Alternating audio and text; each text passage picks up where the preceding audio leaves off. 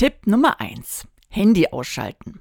Ich denke, der Weg ist dafür auch ein Stück weit gemacht, einfach mal auch wieder zu sich zu kommen und mal ein bisschen die Außenwelt ab, äh, sich mal ein bisschen abzugrenzen und mal zu gucken, was braucht man eigentlich wieder. Wie gesagt, wir machen auch so ein Walkabout, also so denkt mal drüber nach, wie es weiter auch geht und das ist einfach schön, wenn man dann wirklich nur mal bei sich ist und nicht alles über verschiedene Medien austauscht. Tipp Nummer 2. Trockene Füße.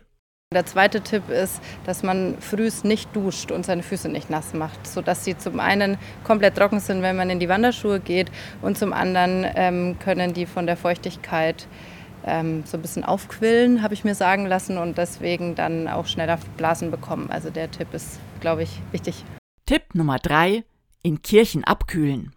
Und was auch noch ein Highlight ist, immer wieder mal zwischendurch bei heißen Tagen in eine Kirche zu gehen, weil die sind immer kühl. Also diesen Tipp, glaube ich, kann man auch noch mitnehmen. Tipp Nummer 4.